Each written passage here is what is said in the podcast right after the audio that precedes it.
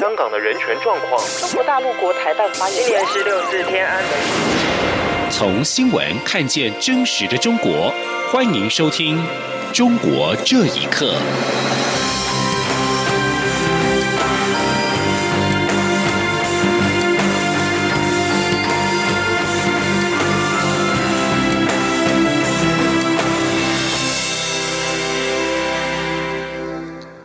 欢迎收听《中国这一刻》。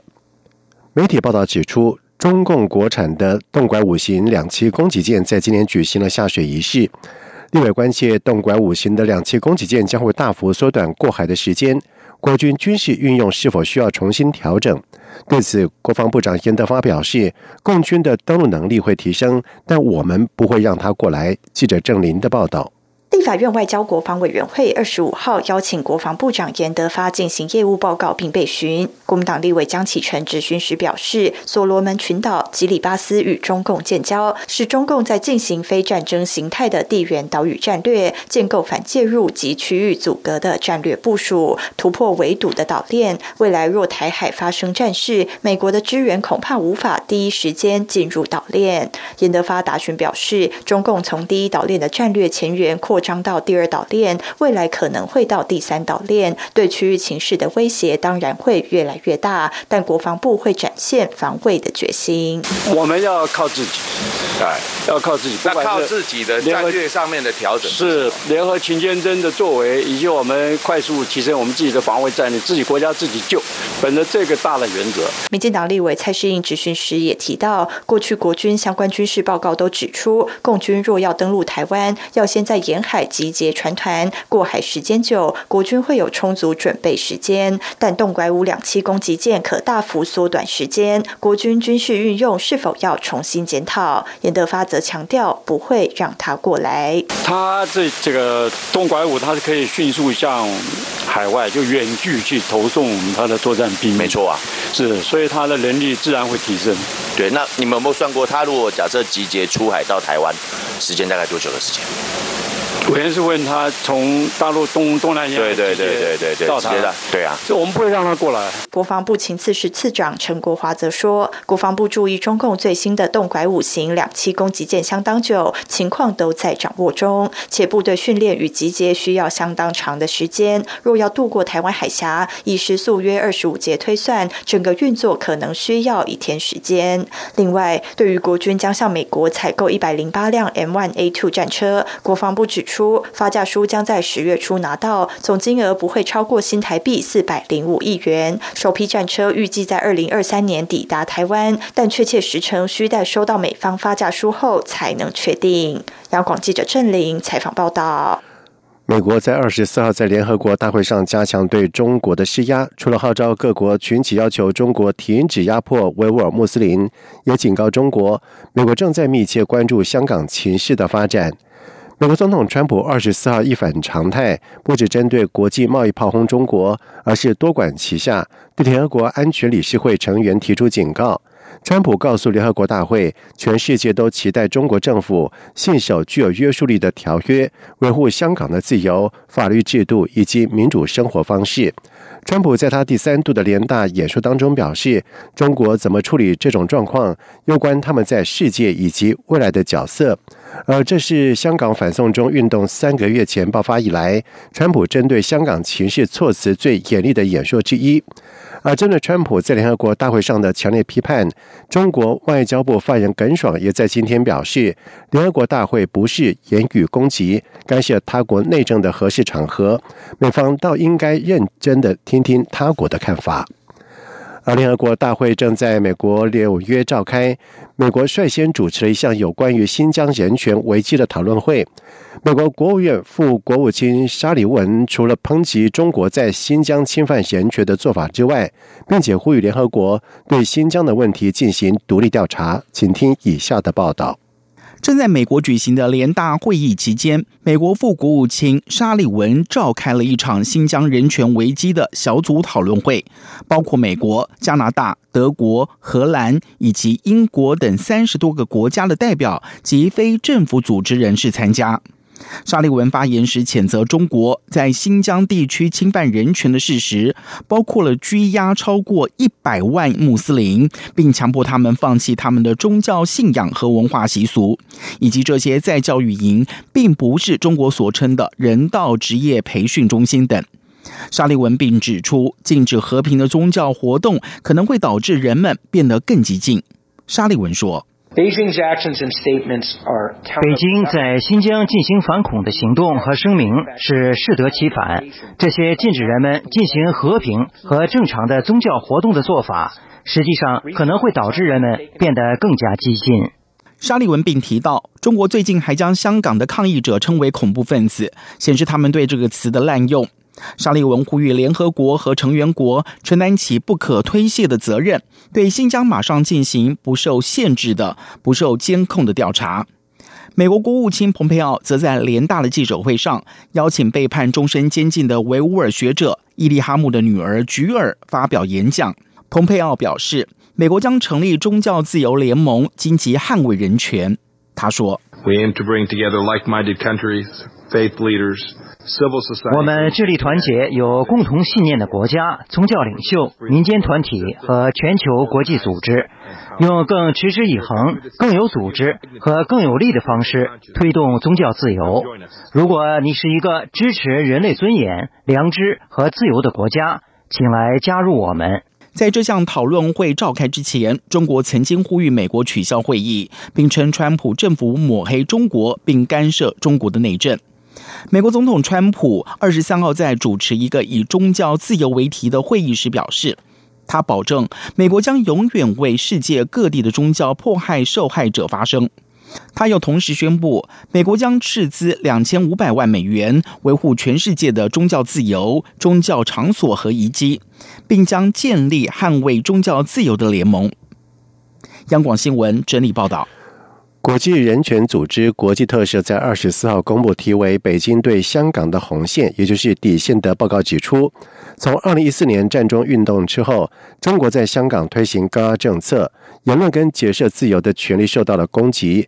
而据香港警方被外界质疑选择性执法，就连亲北京政界人士、全国人大香港代表田北辰也认为，政府有必要成立独立调查委员会来进行调查。请听以下的报道。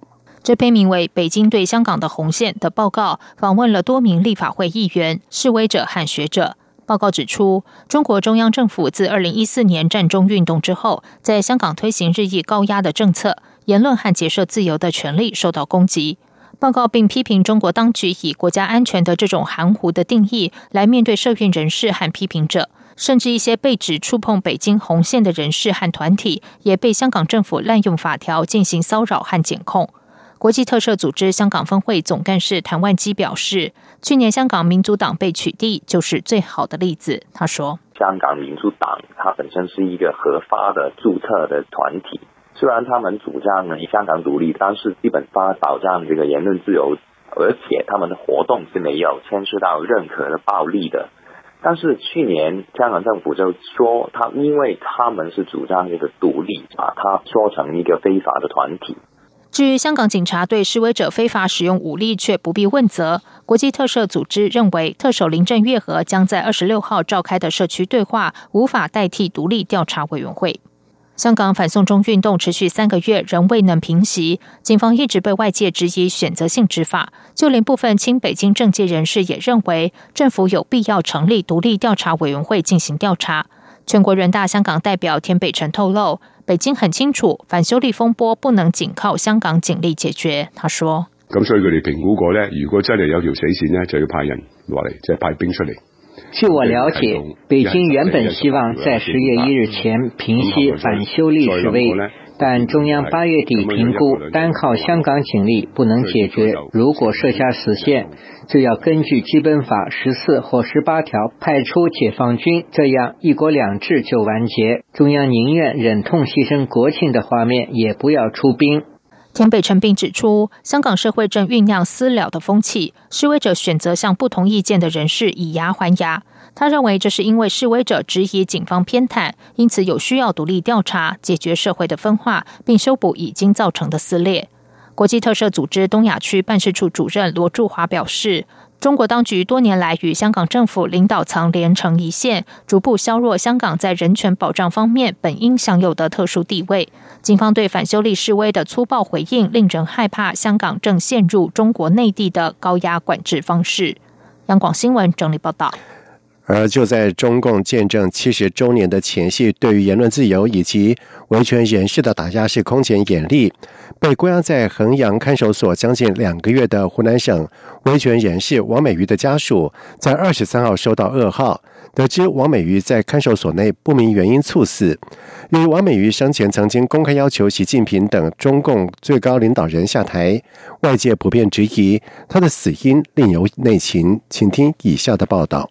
六年前，有矿场在王美瑜衡阳的老家违规建厂，王美瑜跟当局交涉，最后两夫妻一起失去工作，王美瑜因而走上了维权路。二零一八年，他在衡阳、长沙等地多处举牌，要求习近平、李克强下台，让全民选举。二零一九年七月八号，王美瑜被当局抓捕，关押期间据称受到严重的迫害。九月二十三号上午。王美瑜的妻子曹曙霞接到地方官员来电，告知王美瑜已经在衡阳看守所去世。曹曙霞赶到医院时，面对的是一具冰冷而且陌生的遗体。呃，进去的时候是他们手机收回，不准你在外外面不准拍照，还有搜身才能进去。进去之后呢，然后又是很多警察拖着我和他的妈妈，有三四个，每个人都有三四个拖着，就要跟不准靠近看。所以看到当我看的时候，他只是给我们看头部，后来这么呃一定要求说看全身，他才给我们看全身，脸上啦、鼻子什么、嘴巴那里还都有血，呃，脸的瘦的都真的我是我是没怎么认出来，反正整个人是你一眼看过去是不像不像我老公，简直不敢想象他会就这样人就没了，就突然就死了。那可能知道里面受了不不晓得是怎么一个待遇的虐待的。地方政府把王美瑜视为眼中钉。今年七月，把他从长沙抓回衡阳之后，警方曾经到他家大肆搜查。如今王美瑜突然暴毙，当局并没有公布他的死亡时间跟死因，外界众说纷纭，就连至亲也被蒙在鼓里。曹曙霞表示，律师七八月份曾经两度会见王美瑜。发现看守所生活跟伙食条件恶劣，这起事件在社交媒体也引发关注。湖南维权人士陈思明透露，公安二十四号早上曾经约见他，要求他置身事外。从今天开始，每天给我打两个电话，在确定我在哪里。苏州这离衡阳也不远，呃，我们我们两地都有公民朋友，都经常有互动有来往。他们可能怕我们去声援吧。陈思明形容这起事件简直就是中国人权状况恶劣的缩影。自从习近平上台之后，中国人权状况急剧恶化。二零一八年，习近平修宪终身制，湖南株洲女子董瑶琼在上海对习近平画像泼墨。董瑶琼被捕之后。关进精神病院，至今未放。如今，王美瑜在湖南长沙等地举牌，要求习近平、李克强等立即下台，让位全民选举。外界普遍质疑，他被抓捕以及被死亡都跟反袭有关。以上新闻由央广整理报道。另外，根据维权网的报道指出，中国的著名艺人是郭飞雄，从九月十四号晚上之后，在河南被失踪已经超过了一个星期。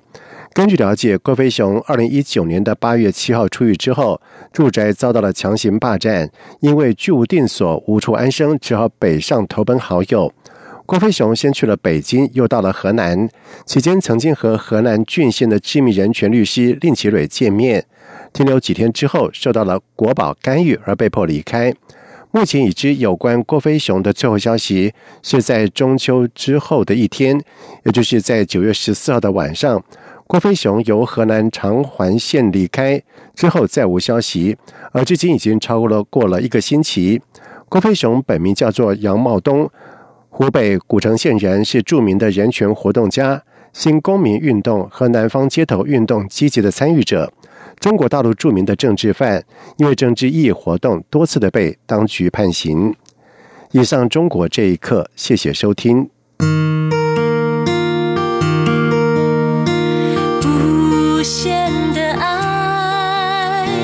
全世界传开永恒的光